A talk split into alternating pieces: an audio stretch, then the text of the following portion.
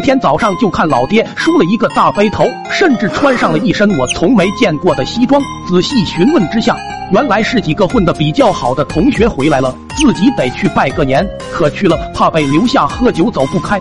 老妈又赶巧回了娘家，无奈老爹只好来到二叔家求二婶帮个忙，说能不能一会装成俺秘书，谎称要开会，好让自己有理由脱身，顺便还能装个二呢。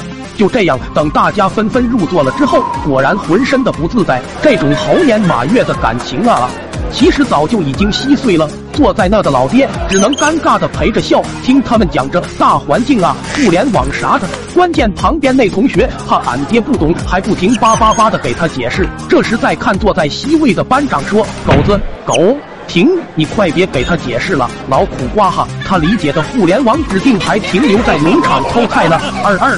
要知道，老爹当年可是全校公认的笑话。就在这尴尬的瞬间，二婶一身旗袍推开了房间的大门，说：“虎哥啊，公司要开会了，赶紧回去吧。”哟呵，一伙人看这情况，瞬间气氛燃了起来，纷纷问他是不是换嫂子了。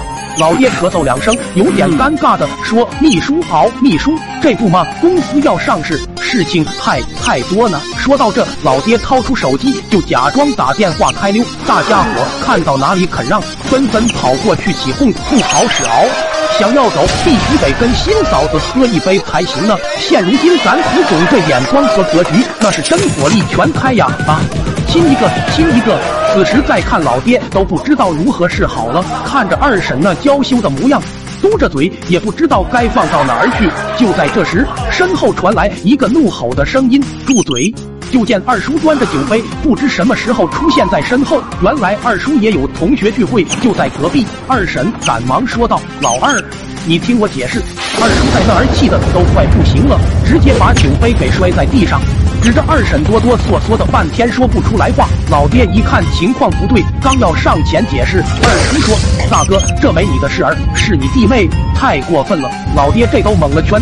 再看二叔指着二婶咬牙切齿：“咱俩结婚这么多年，你说吧，你这旗袍啥时候买的？我为什么没有见过啊？”